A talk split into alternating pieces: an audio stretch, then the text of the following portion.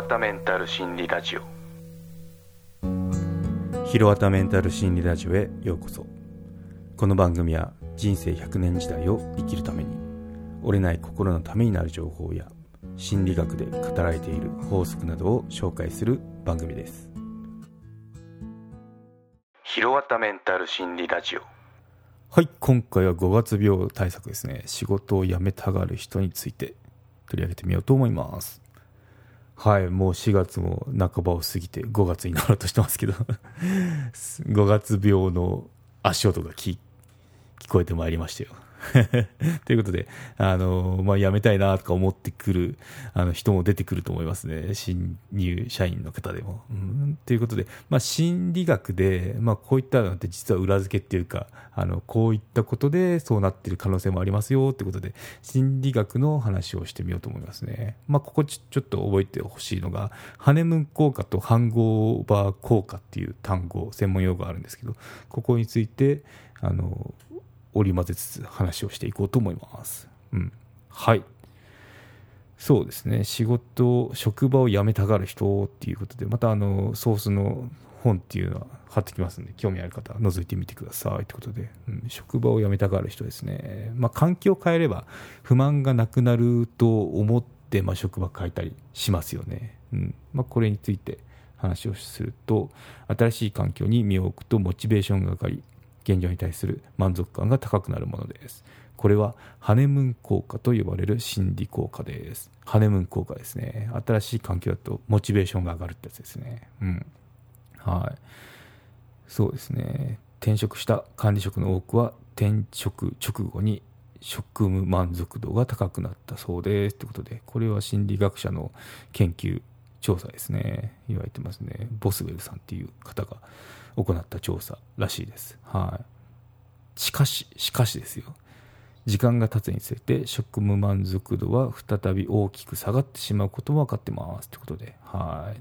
せっかくあの転職直後っていうのは満足度が上がった管理職も、まあ、時間が経ってしまうと、なんか満足、満足度が下がってきちゃったんですね。うん。で、次第にストレスも増え、不満が次々と出てしまうものですということで、うん、これも名前が付けられてます。これがハングオーバー効果ですね。うん、せっかく変わったのに、なんかあの、夢から覚めてみたいな感じなんでしょうかね。あの、また不満が募ってきちゃうよっていうことですね。はい。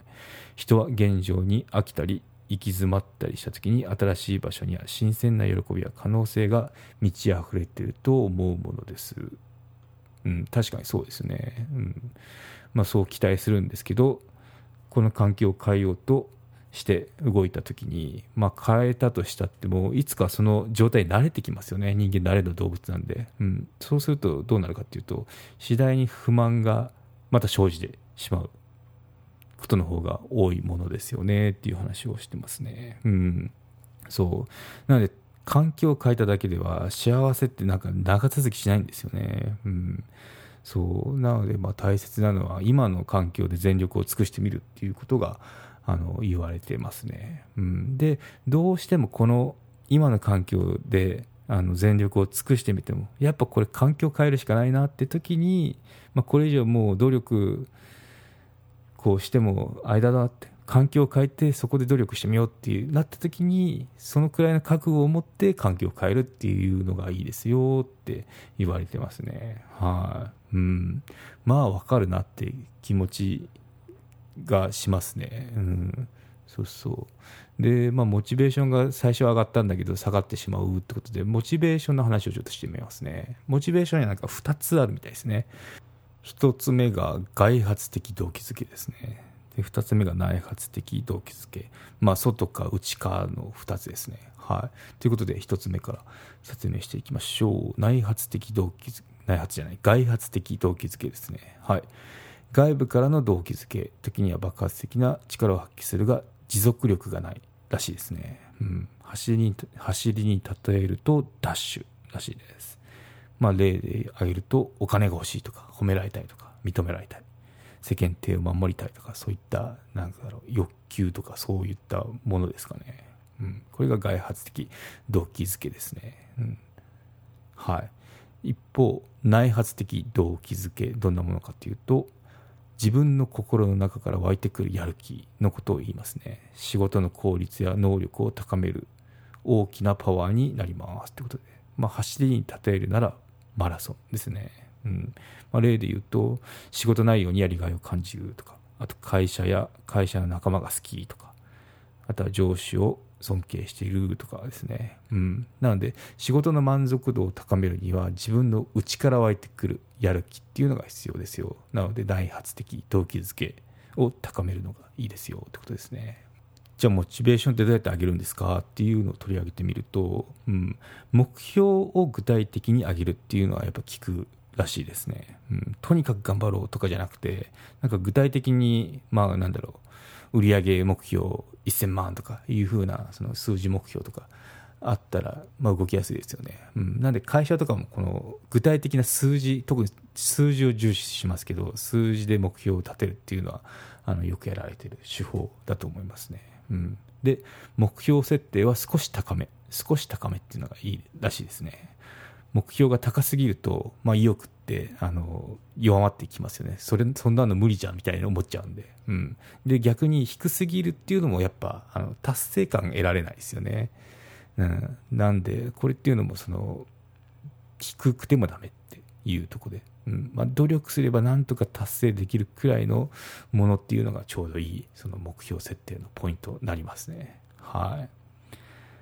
で、3つ目最後ですね。これが目標は自分で立てましょうってことで、他人に決められるよりも自分で自発的に決めた方がやる気が出ますよね。うん、なんで達成率も高くなるそうです。うん、は確かにそうだなって思いますね。うん、はい。そうですね。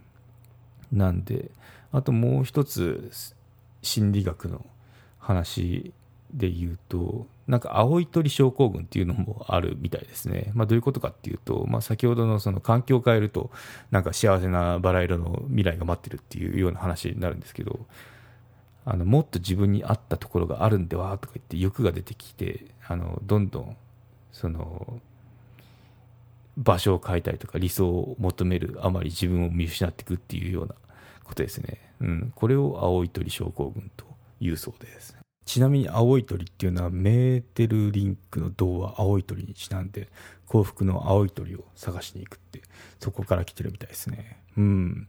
はい。で、ここで私の考えなんですけど、まあ、いますよね、結構。うん。まあ、少なからず会社に不平不満って、まあ、誰しもあるようなもんだと思うんですけど、まあ、そこで、まあ、実際に辞める辞めないってまた違う問題で、まあ、辞めてなんかこう自分の理想の職場をこう求めて転々としてるような人っていうのは自分の周囲を思い浮かべても何人かいるんじゃないかなって思いますよね。うん、そう。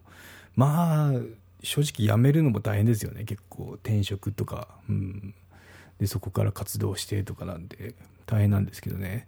で、ちなみに私人事経験あるんですけど、まあ履歴書でわかりますね。うん、定期的に、こう、なんだろう、2、3年周期くらいで仕事変わってるとか言って、いう特徴があるなっていうのは経験則で気づいてますね。うん、なので、まあ、結構、まあ、それをどう判断するかはまたその人それぞれだと思うんですけど別にそうそれでいいって思うそのなんだろう人事担当もいればいやなんかこれって危険だよねって思う人もいたりしてまあそこは何とも言えないとこなんですけどまあ分かりますね。履歴書から。はい。うん、ということで今度モチベーションですね。2つのモチベーションのアップ方法なんですけど、まあ、内からのモチベーションっていうのを大切にしましょうねっていう話がありましたね。うん。なので、これは内的動機づけですね。内的動機づけの方にフォーカスすると、まあ、この折れない心っていうか、モチベーションが下がってやる気が出ないってこともないんじゃないかなと思いますね。はい。ということでまとめにいきましょう。専門用語ですね。ハネムーン効果です。最初はやる気が出る。っていうやつですね。はい。で、もう一つがハングオーバー効果ですね。新環境の新しい環境で最初は満足してたんですけど、だんだんあの時間が経つにつれて泣いてくってやつですね。ハングオーバー効果と言います。はい。まあそういう特質があるんですよってことですね。うん。まあちなみになんですけど、外資だと、その、新しい人入ったら、ハネムーン期間ってありますね。まあこれイコール使用期間と思っていただければいいかなと思いますね。はい。はい。で、最後に環境を変えても不満はなくなりませんよっていうことを伝えておきます。はい。今回は以上となります。よろしければ高評価コメントをいただけたら励みになります。番組の登録がまだの方ご登録もどうぞよろしくお願いいたします。メルマガも始めましたので登録のほどよろしくお願いいたします。エピソードの概要裏話などを配信しております。概要欄のリンクもしくはひろわた .com を訪れてバナーをクリックまたはメニューのメルマガをクリックしてみてください。はい。ということでではまた。有料チャンネルのご案内をいたします。有料版チャンネル「ひろわたメンタル心理ラジオプレミアム」を Apple Podcast で配信中。有料会員はエピソード全編を聞くことができます。また有料会員のみのエピソードも用意しております。ご登録して応援いただけると励みになりますのでどうぞよろしくお願いいたします。